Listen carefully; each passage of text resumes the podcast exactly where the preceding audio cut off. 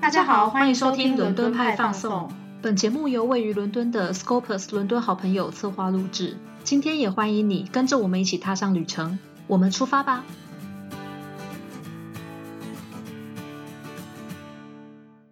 ！Hello，大家好，欢迎收听今天的节目，我是 Livia。我是 Helen，今天的节目主题是旅行二三事。在这个单元里面，我们将会带着大家一起去英国各地旅行。那今天我们要接上一集的一个主题市集。对，因为我们上一次本来是想要录东西南北伦敦四个区域的主题市集，但是。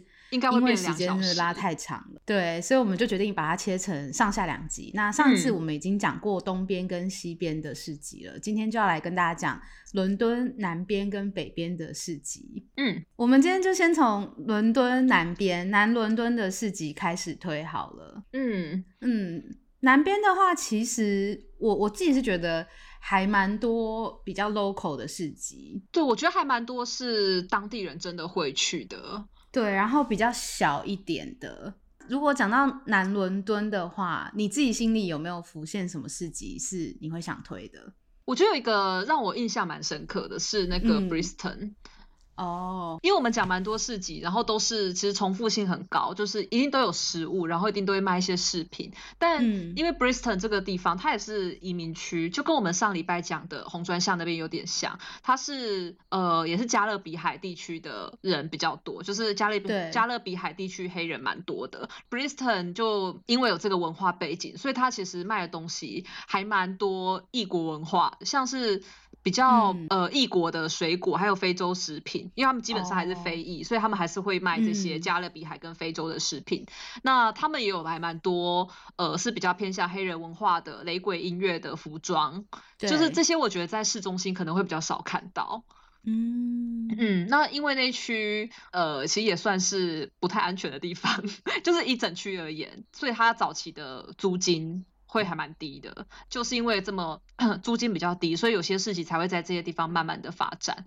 但因为一开始大家对他的形象不太好，不过因为近年市集跟观光，还有甚至街头艺术也开始萌芽的关系，我觉得那区已经是渐渐的在洗刷以前的这些污名，然后渐渐的在 regeneration 这样。嗯，对。然后顺带一提啊，我觉得那边有一个一条蛮有趣的路，叫做 Electric Avenue。电器大道，那这条路呢是在 Bristol Market 的主要干道之一。那这条路它为什么叫 Electric？是因为它是世界上第一个有电灯的 Market。怎么会装在 Brixton？我其实还蛮疑惑的。很有趣吧？不是伦敦，但是但是是 Brixton，。它也算是伦敦啦，但应该是要在那种你知道很市中心的地方。呃，因为其实这条街。呃，他装那个电器的时候是在一八八零年代，然后它是第一个通往伦敦的街道，所以就是当时在当时这条街道就已经开始慢慢人潮起来了。当然有灯的话，大家会更方便一些。然后主要原因也是因为那时候火车站在。在这个 Electric Avenue 旁边，对，所以就其实你当时维多利亚工业革命的时候，你去伦敦市中心的人的频率是非常的频繁。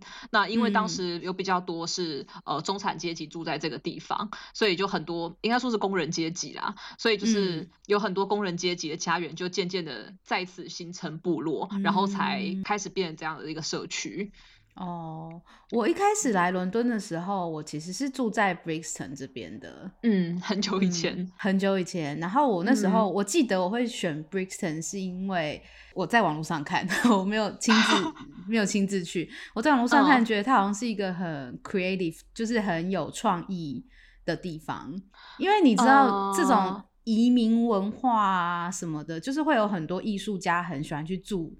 不管是东伦敦，或是像南伦敦这种地方，对，因为我觉得创意本身来源就一个是多元嘛。其实我当初选择英国去念书也是这个原因，就是你很容易选择不同文化冲击，然后创造新的东西。对，因为比起西伦敦跟北伦敦这种比较多，我们就直接讲就是比较多白人，然后比较 posh 一点的地区。艺术家可能会觉得东伦敦或是南伦敦可以有更多的创意，然后像你说更多元。所以我一开始去住这个 Brixton，我那时候也是抱持着一种艺术家的情怀。浪漫点的。对，我想说，哇，那里看起来好像是一个很很有创意的地方，就是光看照片啦。但我不得不说，我刚住过去的时候，我觉得 Brixton 真的是有一点点危险的，就是嗯，就是我们我们可以想象中的那种危险，就是可能你会觉得治安没有这么好，嗯嗯，然后回家晚上回家，尤其是晚上，你会觉得有点怕怕的，嗯嗯嗯。其实我觉得就是很很一体两面，因为我也住过，我也住过很西边，也住过一般的西边，也住过东边。然后我在东边也是有类似的感觉，可是就是我们所提到这些 market 的地方可能都还好，但是如果大家去的话，小巷子还是真的要多加小心一点。但我觉得你有讲到说，就是很多这种东边啊，或是南边的市集，他们有经历过一些 regeneration。这个什么叫 regeneration 呢？大家再回到我们第一集去 听一下。但是就是说，现在的 Brixton 其实已经比我那时候去住好很多了啦。嗯嗯嗯，也蛮多年了，也蛮多年。然后他们整体感觉，我觉得是有更多商家进入。然后它整体因为观光，然后因为创意，他们现在有一些什么创意的 co-working space 这种聚落。所以整体蛮多的，对整体感觉已经没有像以前那么严重，可能会稍微好一点。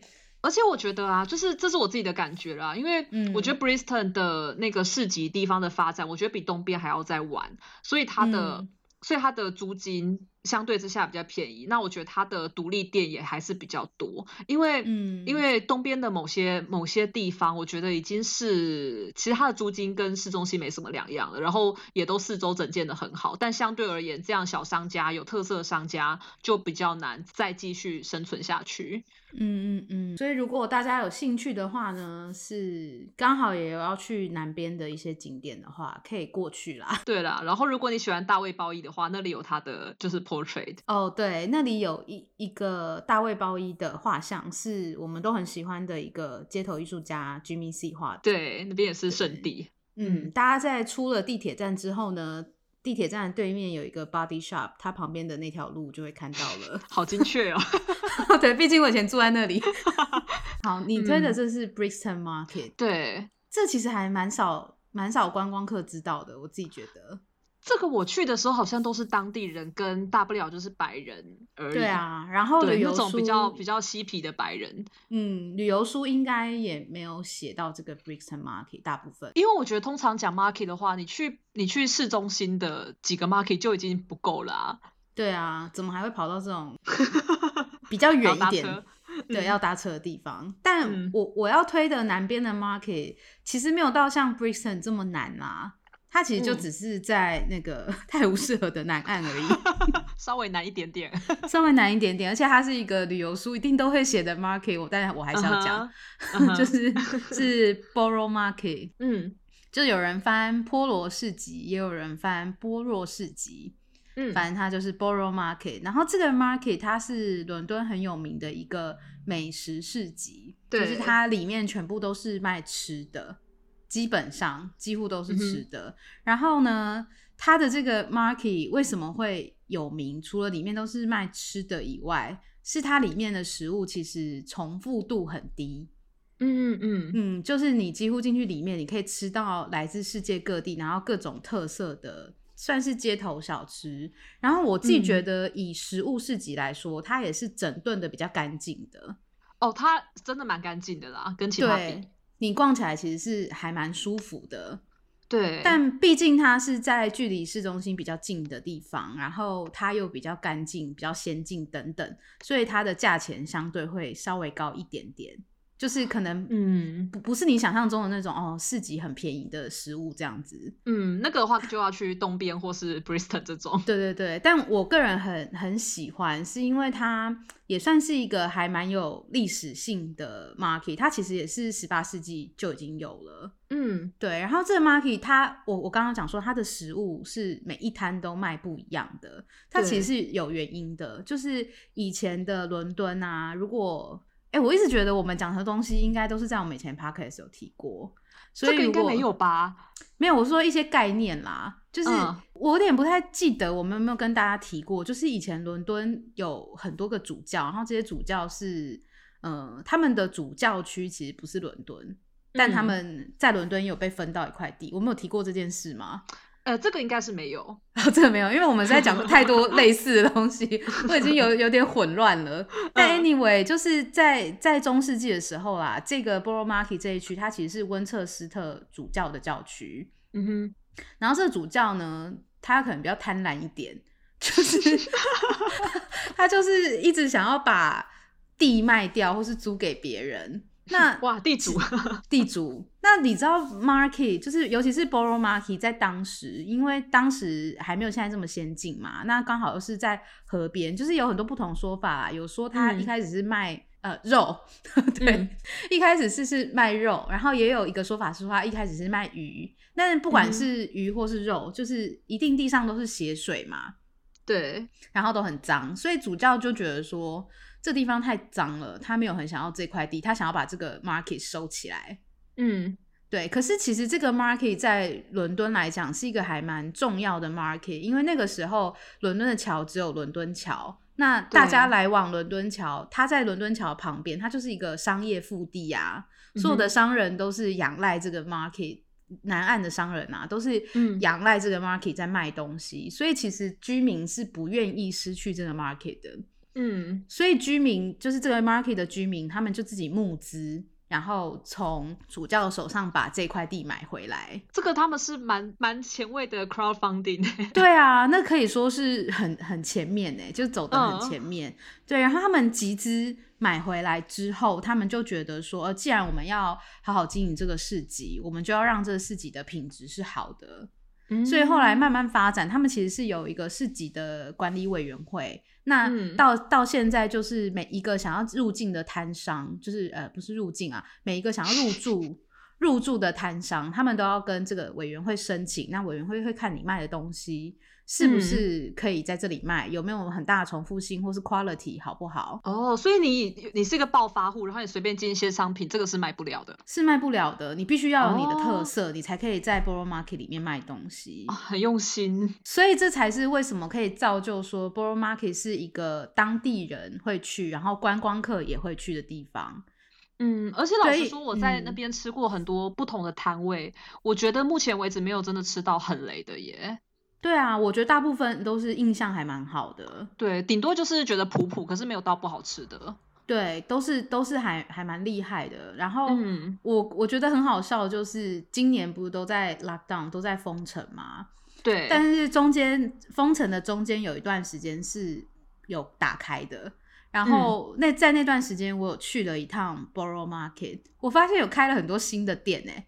哦，是哦，我发现开了很多新的，去过哎，新的摊贩就是新的食物，然后我觉得很有趣哎，为什么选在今年这种 moment 开张？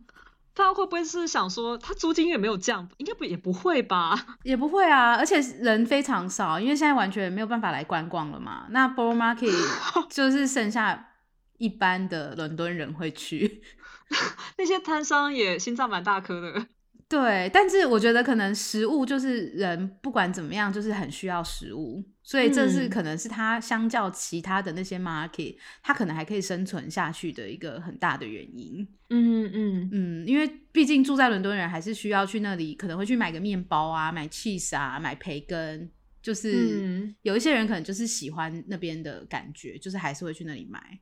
嗯，而且我之前还蛮喜欢去那边买一些，比如说他不是有那种专门卖酒的嘛，或者是专门卖专门卖蜂蜜的，我会去那种地方买伴手礼。然后因为他们很多东西，比如说蜂蜜好了，那我之前曾经就是回来的时候就有带几罐几罐蜂蜜，那那些也都是呃 made in UK，就是英格兰自己的蜂，嗯嗯嗯，英格兰自己的养蜂农出的蜂蜜。我觉得这些东西不管是自己用或送人，都是就是又健康又有特色的东西啦。对啊，然后那里呃，你刚刚讲说伴手礼的话，其实我也还蛮推。它里面好像有一间是卖各种各式的油，嗯，就是橄榄油啊，或是一些什么葵花籽油。然后那些油也有分，就是原味的，或是有加，比如说蒜味的啊，然后松露的。就是这个也很棒哎，配对这种东西也很适合当伴手礼。嗯嗯，但如果要讲到食物，就是现吃的，你你对对那里有没有什么印象深刻的？现吃的吗？我好像在那边吃过排啦。哦，你说转角那一间吗？对，因为它都很香，然后对，就是你每次经过，不管你是不是要吃东西，你都会被它香到。然后我有一次就买，还还蛮好吃的。好好笑哦，就是完全，你就完全被行销啦。对我就是因为当时你路过，然后就会受不了诱惑嘛。然后我还有吃过一些像德式香肠之类的，就是你真的可以，你真的可以吃到各各地美食。然后土耳其的也有。我蛮想要推一个很普遍的东西，叫做热红酒。又讲热红酒，不是因为我跟你讲，我不是说那那里的热红酒特别好喝，因为说真的，我觉得外面的摊贩卖的热红酒味道都差不多。我也觉得。对，然后呢，为什么我会说 b o r o Market 在 b o r o Market 那边有一摊热红酒，是我在伦敦市中心看到觉得最便宜的吧？它一杯是四磅，哎，很便宜耶。对，因为你如果在中心一点的地方，一杯可能贵到要七磅都有。对我一般大概买都是五点五到六磅左右，五点五到六点五之间。对，所以就是反正味道都差不多嘛。然后大家也一定都会去 Borough Market，冬天的时候啊，就可以去那一间买，因为真的很便宜。而且南岸那边风很大很冷，你真的很需要一杯热东西。很需要。然后我自己很也很推，里面有一个。呃，算是甜甜圈跟面包的店啊，我知道在说哪间，对，它叫做 Bread Ahead，嗯嗯嗯，然后它吃，它现在已经蛮多连锁店了啦，但它一开始在 b o r o Market 就是一个摊子，然后它的甜甜圈超好吃，嗯，因为它我记得它有那种 Honeycomb 的口味，对，呃，Honeycomb and Caramel，哎，Salty Caramel。你好熟哦！我每次会买啊，那个口味我每次会买啊，超好吃的，嗯，对啊，然后我也会买它的 vanilla 跟 chocolate，就是它的甜甜圈的，因为我不知道大家有没有吃过国外甜甜圈，其实跟我们在台湾吃的甜甜圈口感完全不一样，嗯。嗯，台国外吃的通常都会偏硬一点，然后觉得有点太扎实，所以我其实，在英国没有很喜欢吃甜甜圈，但是。Bread Ahead 的甜甜圈，它的那个面包体啊，很像我们在台湾路边摊会吃到那种双胞胎之类的。嗯，你知道吗？那种小摊贩在炸沙拉船啊什么？我知道，就口感比较，嗯，对，比较，我觉得比较符合台湾人的口味。而且我觉得它甜度其实也蛮符合台湾人口味的，因为大部分的欧美的甜品对我们来讲都是爆甜，对，就是甜到你无法思考的程度。但是我觉得那个甜甜圈可能用料也还不错吧，就是你可以吃到它原本的那些用料的香味，但又不会到，但又不会到甜到你受不了。对，这间我真的很很喜欢，我只要去 Borough Market，我一定会买回家。嗯嗯，推荐大家吃刚刚我们讲的那个蜂巢语言焦糖口味，很 specific。对，那个那个口味我是觉得是最好吃的啦。嗯，还不错。好，南伦敦的部分应该差不多了哈，我们就是推这两个就差不多了。我们接下来要切换到北伦敦了。嗯，北伦敦的市集啊，其实那时候在想，我我其实也思考了一下，因为其实我们平常很少去北边，而且北边大部分比较偏住宅，就是比较少你会为了玩或是观光，然后特别去一趟北部。对，但是我们漏掉了，其实北边有一个还蛮重要的市集，而且很大，而且很大，而且很有名。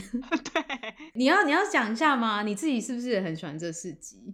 对，因为我自己也，因为应该说我们都去过蛮多次的吧。就是北伦敦的我们要推的市市集叫做 Camden 肯顿市集，虽然它感觉已经超级大，但其实我们呃我们上一集讲的 Portobello 才是伦敦最大的 market，肯顿市集的话是第二大，然后它每周有大概二十五万人去逛，其实也蛮多的，很多，超多的，因为区域也就那么大而已。然后我特别喜欢它的点是因为它在运河旁边，就是你通常去逛市集的时候，你还可以走到运河边，然后直接坐下吃。我觉得整个气氛超级悠闲。然后它的还有另外一个很大特色是它的四周店家招牌都非常的浮夸。嗯。嗯，因为你一出地铁站的话，然后没走几步路，你就可以看到一整排的商家，他们就是都会用很大很大的三 D 的那种，我我已经不知道该怎么说它该怎么形容，因为它也不是招牌。但比如说，如果他在卖鞋子的话，他就会做一个一个大大的帆布鞋，然后直接挂在他的二楼，而且那个鞋子的高度就差不多是一层楼高。然后如果是卖牛仔裤的店家，他就会挂一个大大的立体牛仔裤在外面，就是。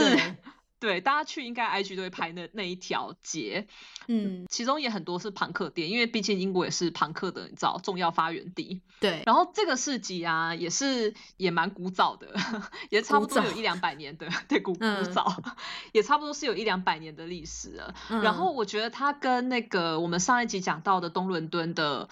发展有点像，因为在 Camden 那里，其实它也最早的时候是有一个很大的酒厂，然后但不同的是，东伦敦那边是酿啤酒，然后我们这边的酒厂是呃蒸馏厂，它是在蒸馏琴酒的。然后这个牌子啊，其实现在还是现在还是找得到，它叫做 Half Hitch Gin。听说当时的琴酒是被称为世界上最好的琴酒的故乡，所以现在还是可以还是可以看到我们的蒸馏厂，那现在还是可以去参观的。这一间吗？你说这一间是世界上最好的琴酒？呃，十九世纪的时候，哦哇，我不知道这件事哎。对，就是隐藏的还蛮厉害的一个东西。对那现在还是可以参观它的蒸馏厂，只是其实它蒸馏厂没有到很大，就是一个小 tour 可以参参观完。但因为它的口味口感实在是太好了，所以它之后还有在 Selfridge 还有 Fortune Mason 这些地方都有卖它的品牌，都有卖这个琴酒。对，因为毕竟我觉得琴酒也是一个非常伦敦、非常英国的一个饮品，大家去的时候就可以稍微注意一下。这个牌子 Half Hitch Gin，然后在晚一点的时候啊，二十世纪的时候，这边也开始变成了贸易中心。那因为当时的英国就是你知道如日中天，非常强盛，大英帝国时代的各个地方的货物，他们一定要送往英国，送往伦敦。那他们送到英国，然后再配到伦敦的时候呢，一定会到。呃，Camden 这边来做散装，那他们在这里散散装之后，然后从我们的摄政运河上面再运来伦敦的市中心，所以在这边是一个很大很大的转运站的概念，然后就开始发展的非常的蓬勃，这样。算是中盘商啊，哎，算是算是，而且而且就因为他们是转运商，所以他们那边有非常多的呃照顾马匹的设施，就是 因为他们要运送货物到船上，一定需要马匹的力量。那那里就有呃一个叫做马匹医院的地方，然后之后还有改建成 market，然后呃在二十世纪的下半叶的时候啊，其实那时候才开始有市集，它最早有市集的记录是一九七四年，也没有到很久，那蛮新的，对。还蛮新的，这样子也差不多是五十年左右而已。对对，那一开始的时候是呃只有周六的那种小市集，而且一开始只有十六个商人在摆摊，然后他们还是卖古董的，古董跟珠宝、手工艺品，但现在他们都不在了。对，那对那因为当时这这边我们工业慢慢发展起来，不再需要马匹之后，这区就开始。没有那么的繁华，所以六零七零年代人比较人比较少一点，那租金也比较便宜，所以反而出现了很多便宜的酒吧，然后便宜的音乐场所，那这就变成一个自由奔放，然后还蛮多朋克朋克文化跟音乐家诞生的地方。嗯嗯嗯。然后我们刚刚讲到的那个马厩啊。诶，马匹医院那个后来，那后来其实有被就稍微的改装一下，那我们现在还看得到，因为它现在就变成一个叫做 Stables Market 马厩市集。对，那其实我们在讲肯顿市集的时候，它是好几个市集集合在一起的，但是每一区都有自己的一些特色，像我们这个马厩市集啊。我觉得这个去过的应该印象会很深刻，因为它是一条有点像是小巷，然后你走过去的时候，你会看到你的右手边有好几个比较高一点的木门，那那个木门就这样子一格一格、一间一间的打开，然后你可以走到木门的里面去参观那些小商店的货品。那这个木门就是原本以前在关马匹的那个木门。哦，对，我觉得蛮酷的。然后四周还有很多跟马有关的雕像跟装饰品，很明显。对你应该有印象哦，超多。一一走进去就会看到。对对对对对。然后因为它有室内的部分嘛，那个室内就比较偏向一些复古的商品跟跟中东的商品。还有一区超怪的，它上面吊满了鸟鸟类的工艺品，就是有一些你真的不知道它在干嘛的商品。它里面也是也是一种挖宝的概念啦。我其实还蛮喜欢那里的，就是一些古董商店，因为可以买得到很久很久以前的东西。对，就是我觉得他们是认真的古董市集，嗯，他们是真的蛮认真的，不是，嗯，不是那种很商业化的，对，不是那种批发型古董。哎，可是我觉得很奇妙，哎，我觉得是是不是因为大家逛的那个方式不太一样？因为我从一些回馈里面得到，大部分的人都说他们不是很喜欢肯顿，觉得肯顿很商业化。哦。我觉得应该说，我觉得它商业化的一面也有，但是毕竟它摊位很多，我觉得还是有好的，还是有很多小的市集啦，还是很多小摊贩，就是要很慢慢去找。对，然后嗯，我觉得与其说商业化，倒不如说它的规划已经算很完很完善，就它的路线、它的摊贩那些已经很完善。呃，另外一个部分我也蛮喜欢，就是诶有另外一个市集叫做运河市集，也是在肯顿市集其中一个一个里面。呃，我们刚刚提到说肯顿是因为运河发展起来的，所以这个运河市集就顾名思义，它是在运河的旁边。那对，因为那附近是卖很多咖啡，呃，很多咖啡、很多食物、很多饮料的，所以 你可以买东西，然后就到这个运河旁边吃。有一排比较特别一点的是。这四集的隔壁有放一排伟士牌的机车，然后面对着运河，所以你可以就是坐在那个机车上面吃东西。那那个机车本来就是给你坐的，嗯，它等于是一个。一个特别的座位，市集的座位，对，就是蛮蛮有特色的座位。然后那边因为有运河嘛，所以你就可以从别的地方搭船。像我第一次去肯顿市集的时候，我就是从另外一个地方叫小威尼斯搭船过来，然后你整天就可以过得超级丰富。我觉得很不错啊，就是小威尼斯，我觉得跟大家分享一下，那一站是 Warwick Avenue，对对，然后你去那边就可以像黑林说搭船，一路上可以看到很多西伦敦的好。宅啊，然后会经过，我记得有一个区域是不是有经过动物园？对，它会经过动物园，然后一趟大概是四五十分钟吧，然后六七磅这样，蛮悠闲的。对，然后通常船夫也会跟你讲一些四周的导览，对，很简单的一些导览，然后你就坐一坐到这市集吃东西、逛街这样子。对，然后再坐地铁回家，一天就过去了。对，我们每次讲就是好像大家都时间很多哦，就是。来这边都好花时间哦，每个地点都要花一整天。可是我觉得是因为我们就我们两个都是很喜欢慢慢逛那种人。我觉得大家是可以，就是也是这样子排一天在这边慢慢走啦，不用不用赶时间。对啊，因为像除了市集以外，它还有一些。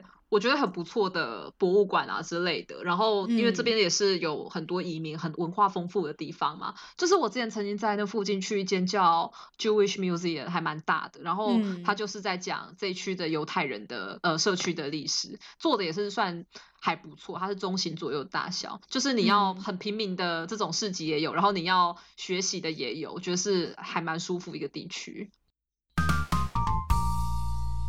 对你讲到这个犹太人啊，这个移民的区域，其实就会让我想要介绍一个在这边生活过的犹太歌手。嗯，对。然后其实因为对于市集啊，我觉得就像我们上一集可能有跟大家讲，我觉得市市集是那种视觉、嗅觉、味觉。的综合，其实你很难就是听我们讲，你会很有感觉。那相相对就是我们想要跟大家描述，我们也很难把每一个摊位啊，或是食物很具体的去讲，因为大家也只能听嘛。可是像我们刚刚讲很很多历史。或是故事人物这种可能会帮助大家来市集的时候会更有感觉。那我接下来要讲的这个人，其实就是他的雕像也立在刚刚你讲到的那个马厩市集嘛，中文是这样翻。对，他的对他的雕像就在那边，所以其实每个来的人一定都会看到他，就是他是艾美怀斯。嗯，我觉得现在呢，可能有一些年纪比较小的听众可能没有听过艾美怀斯这个人吧。因为他应该是对他应该是上一个上一个世代很熟的一个女歌手。那艾美怀斯虽然她可能现在已经没有这么红了，可是她在流行音乐其实占了一个很重要的地位。因为蛮多人说，如果不是因为艾美怀斯把英国的文化再次带到美国，其实后来的这些现在很红这些英国歌手，什么艾黛尔啊、红发艾德这些人，根本很难在。美国的流行歌坛有什么地位？是因为艾美怀斯，连阿黛尔也没有吗？但是那个 Amy Winehouse 先开创了一条路给他们。对，然后我我先跟大家简介一下他到底是怎样的一个歌手好了。他算是一个英国的创作歌手，然后他跟一般传统的这种英国女歌手不一样的是，他的嗓音很低沉。就如果你去听他的音乐，你会发现他嗓音是非常低沉的，然后很有特色。嗯，我觉得老实说，我真的对他没有没有到很熟，就是我也只听过他的很有名的那几首，但是我觉得他的他的声音真的，你一听就是。就是他哎，就是你听过几首歌，你就忘不掉那个那个声音跟那个唱法。他的声音超有辨识度，然后他的音乐风格也很特别，因为他音乐风格有结合了就是灵魂乐，然后节奏蓝调跟爵士乐，嗯，所以他比较不是那种你知道流行类型的歌手，对。然后他还有你刚刚有讲到，就是英国的朋克，然后。那个地方，像在肯顿那边，还有英国的一些地方，他们其实也很流行雷鬼音乐，因为移民的关系，所以他的音乐里面也融合到了一点点雷鬼。嗯嗯，所以变成是他，他算是一个很特别的音乐类型。就他的综合，然后他平常在讲话的时候，他也不是我们传统会看到电视上那种英国女歌手讲话方式。他讲的不是高级的英国腔，他喜欢他自己喜欢讲那种东伦敦的考克尼腔。嗯，在那个年代啊，其实也没有到很久啦。对，但我觉得在演艺界算蛮蛮少见的，因为。因为英国人呢，我们现在想到的影视名人，他们都是名门耶，他们都是那种对啊，就很白啊，皇家的学。我我们之前才讲到那个伊顿，不是吗？那也超多超多名人是读那些公学的。嗯，但是艾美怀斯就是蛮特立独行，就是他讲的呃口音是考克尼腔，然后呢，他他的外表显露出来的样子也不是传统那种英式。很高尚的女孩子的感觉，就是她是脸上画着，大家可以去 Google 她的图片，她就是画一个超长超深的眼线，她眼线也是看一次就忘不了，对，忘不了。然后她会梳一种很复古的发型，就是整个头上很蓬的那种发型。然后她在那个年代，她会穿露胸的上衣跟迷你裙，嗯，就完全不是传统女明星该有的样子，所以她算是在音乐界。很特立独行的，嗯，然后你刚刚讲到犹太人嘛，他其实就是艾美怀斯是一九八三年生的，然后他就是生在伦敦的北边，那他爸妈都是犹太人，他们其实全家都是，那他的家人其实都是算他音乐上的启蒙。因为他很小的时候就听到他的祖母，他祖母就是一个歌手，所以他很早就听他祖母在唱歌。然后他的很多个舅舅都是专业的爵士乐手，音乐世家耶，算是不是那种我们听想象中很高尚的音乐世家，是比较融入大众的那种，就平民一点的音乐世家，对，平民一点的。然后他小的时候呢，其实就是很常玩他哥哥的吉他，嗯，所以他其实是自己。慢慢学了这些音乐的东西。那后来他爸妈就是分居之后，他经常就是会，你知道，有时候住爸爸这边，有时候住妈妈那边。然后他跟他爸爸就是学到了，因为他爸爸很喜欢当时我们又要在讲很复古的人了，有一个 有一个歌手叫做法兰克辛纳区，应该就是嗯上一代的人都知道他很红。他有什么代表作之类的可以？他最有名的就是。最有名一首歌，一定所有的人都听过，叫《Fly Me to the Moon》。嗯嗯嗯嗯，法兰克辛纳区。那他从小就是听法兰克辛纳区长大，嗯，所以他就是非常向往这种感觉，就是爵士啊，然后自己创作，嗯嗯。然后他十四岁的时候就会创作了，哦，好厉害！国二哎，对啊，国二，国二的时候不知道在干嘛。然后他二十岁的时候，二零零三年他就发了他第一张叫做《Frank》。这个专辑，然后里面除了两首歌是翻唱，其他全部都是他自己写的，哦，很强哎。对，所以这张专辑他一发就算是一举成名了啦。那他这个专辑叫做《Frank》的原因是，第一个是刚刚我讲说他很崇拜那个法兰克辛纳区，嗯，然后第二个原因就是 Frank 在英文里面有呃很直率、很直白的意思，这是代表他自己，他的他的生活或是他 present 出来的哲学，就是他想要当一个很直接的人，因为在那个年代就是。艺人其实都会，尤其是英国公司都会教导你要讲一些，其实到现在都是啦，你要讲一些嗯适合在媒体面前讲的话，就是形象嘛，一定要的啊。对啊，但是他完全就是不顾这些事情，他在荧幕前面一直都是做自己，不管是讲脏话啊，然后就是。各种，反正就他不想要演一个样子，对。可是大家也知道，就是做自己一定会有很多是世俗的价值观没有办法接受的。比如说，在英国有一些艺术家或是创作者，他们可能会抽烟啊、酗酒、会吸毒。嗯哼，对，这些东西可能是他创作的养分，但是也有可能是不被大家接受的一个部分。对，那他出了那个专辑不久呢，接下来要讲到比较悲伤的部分。嗯，他出了这个 Frank 不久之后，他就在他家附近的酒吧认识他的人生挚爱，这个人叫做布莱克 Black。然后，嗯，他们两个人都是来自这种比较平民的家庭，然后也都很叛逆，所以就一拍即合。可是，就是因为这个人生挚爱 Black，让艾美怀斯染上毒瘾。是 Black 本身吸毒吗？对，然后他介绍艾美怀斯开始吸食骨科碱跟海洛因。哦，对，然后艾美就开始不断的有这种毒瘾的状况，然后开始在戒毒，嗯，叫什么戒毒所，嗯，进进出出。所以他有一首很有名的歌嘛，《Rehab》。嗯嗯，他就是在讲这个吗？就是在讲他一，就是在他进入戒毒所之前，他爸爸跟他讲的一些话，他后来就写成《Rehab》。哦，是哦，所以 Amy White White House 的那个歌非常非常生活化，里面很多都是他，呃，大部分都是关于 Black 啦，但就是呃，里面很多他自己本身的生活。然后这个布莱克呢，他介绍了艾美去吸毒嘛，他本身也不是什么好东西，就是他也很常入狱出狱，分分合，就是跟艾美分分合合，然后。这个就变成，因为艾美怀斯毕竟是一个媒体的焦点，她是一个当红女歌手，可是她的生活私生活是这样，一定就会变成媒体很嗜血，会一直去追逐。对对，所以其实对艾美来说，她相对之下她的压力又更大，所以是在压力很大状况下，你是不是又开始去吸毒？就是这是一个恶性循环。嗯嗯，然后我我觉得其实那个 Black 就是他的一个。毒瘾之一，他就是离不开这个男的。嗯，爱情是盲目的，爱情是他虽然最后有跟他分开啦，但是还是受他影响真的很深。那这个《Back to Black》是他很有名的一首歌，然后也是他第二张专辑的名称。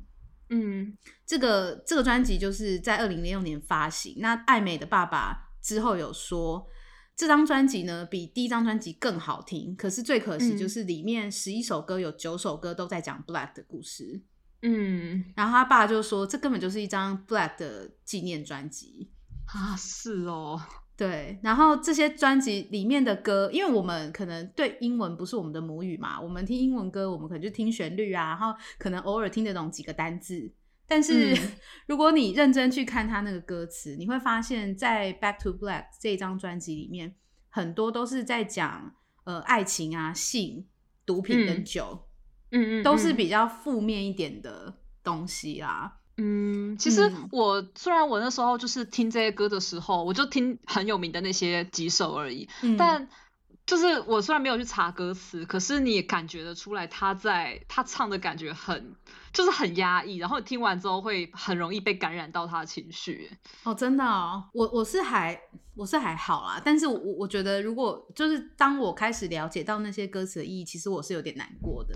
嗯，对，大家接下来听就知道为什么这张专辑它其实销售成绩比第一张 Frank 更好，然后他还得到美国的格莱美奖的六个提名。然后那个时候，主办单位就邀请艾美到美国去参加颁奖典礼，但他没有办法去，为什么？因为他吸毒，他的协议没有办法通过，没有办法通过，没有办法通过检测，就没有办法入境。是哦，对，所以他就没有办法过去。他那时候明明就是获得了很多张白金唱片啊，然后有得到呃艾呃格莱美奖，可是他却只能用即时视讯的方式，嗯，去参加这个活动，然后唱歌给大家听。然后他是唯一一个就是在美国没有巡回演出过的流行巨星，因为他毒瘾的关系，好可惜。对你就会听觉得 很可惜。然后因为他长期吸毒跟喝酒，所以他的身体就是一直下来，就是身体变得非常的不好。然后甚至到后来，他连月经都停了。嗯，然后是医生跟他讲说，如果你再这样下去，你可能没有办法生小孩。他才戒毒，然后跟这个 Black 分开。嗯，可是他戒毒之后，他就投入酒精的怀抱。他就开始，就是有没有听起来很压抑？就是他，我不知道很多艺术家都是这样，他可能真的很需要这种东西激发他创作的灵感，或是他生活真的很痛苦，他真的必须要有酒精，所以他后来就开始酗酒。那后来在他爸爸出的书里面，其实有很多人去分析说，艾美应该是从小就有过动症。嗯，然后呢，因为过动症的患者如果喝了酒，会觉得很疏解。所以艾美等于也是从小就这样喝，然后就慢慢变成就是酗酒的状态。因为连艾美自己接受访问的时候，她都有说，她的早餐经常都是喝 Jack Daniel，就是威士忌加可乐。嗯，就是听起来很不 很不健康，很不健康啊。对啊，早餐 只有热量而已。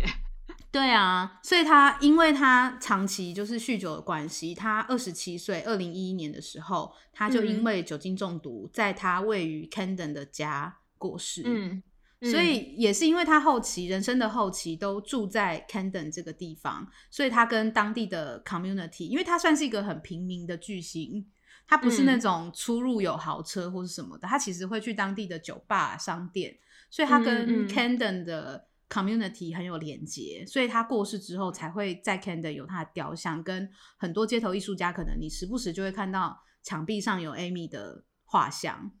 对，还蛮多的。而且我刚刚提到那个 Jewish Museum 啊，其实我第一次去的时候，他们楼上的特展就是就是在展艾美怀斯的特展。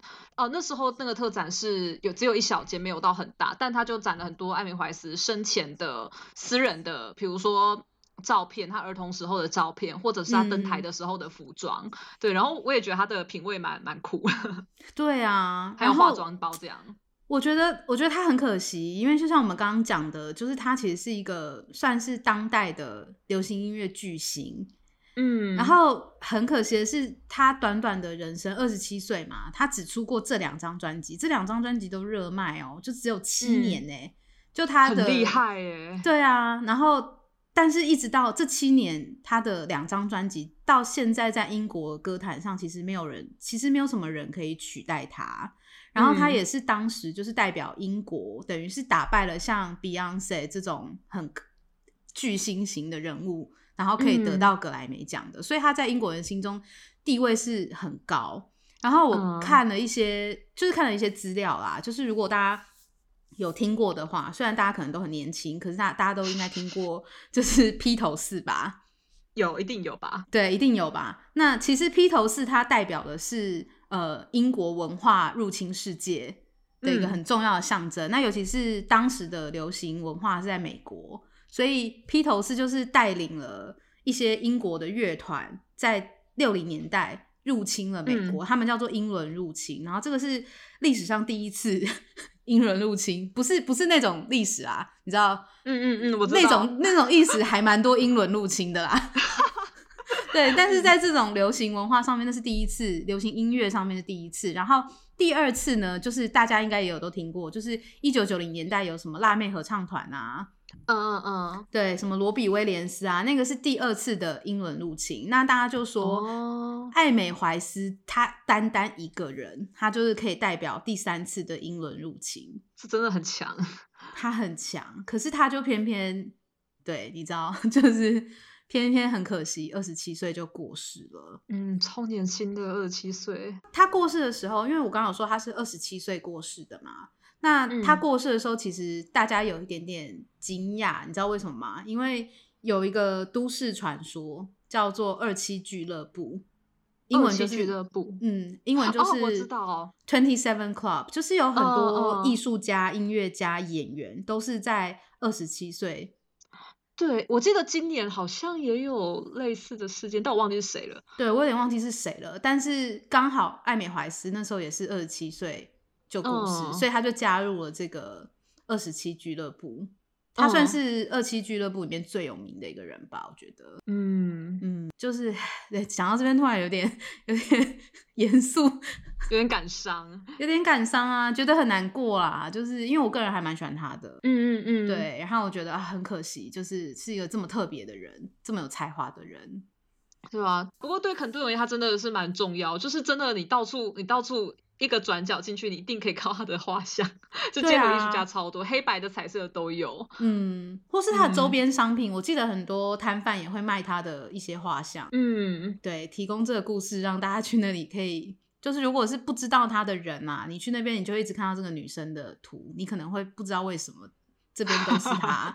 你现在知道了，可以拍照留念了。对啊，可以拍照留念了。所以，我们今天就是介绍了呃南伦敦跟北伦敦这两个地方的几个市集，嗯嗯，希望大家喜欢，然后呃可以因为我们讲这些故事之后，有机会去那些地方会比较有共鸣。对，那如果大家有什么对英国比较好奇，或是很想去一探究竟的地方，也欢迎留言给我们，我们就可以再做新的集数，然后再呃带大家在这个不能旅游的日子里。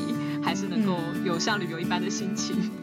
对，好，我们好像每集都在讲差不多，但就是希望大家都多多跟我们互动啊。对啊，对啊，看到留言还蛮开心的。对，看到留言真的很开心。OK，那我们今天节目就到这边吗？对，就这样吧。好，那我们就下礼拜再见喽。下次见喽，拜拜。拜拜。如果你喜欢我们的 Podcast 节目，欢迎在 Apple Podcast 或是 First Story 平台留言，顺便帮我们评五颗星。我们也有 Instagram 和 Facebook 的专业，会不定期发布跟英国文化或是旅游相关的内容，请大家搜寻 Scopus 伦敦好朋友，可以追踪留言跟我们多互动哦。最后，如果你愿意小额赞助《伦敦派放送》这个节目，让我们有更多资源继续创作，可以点入这一集的节目叙述，你就能找到小额赞助的连结哦。今天的节目就到这边，谢谢你们的收听，我们下次见喽，下礼拜再见，拜拜，拜拜。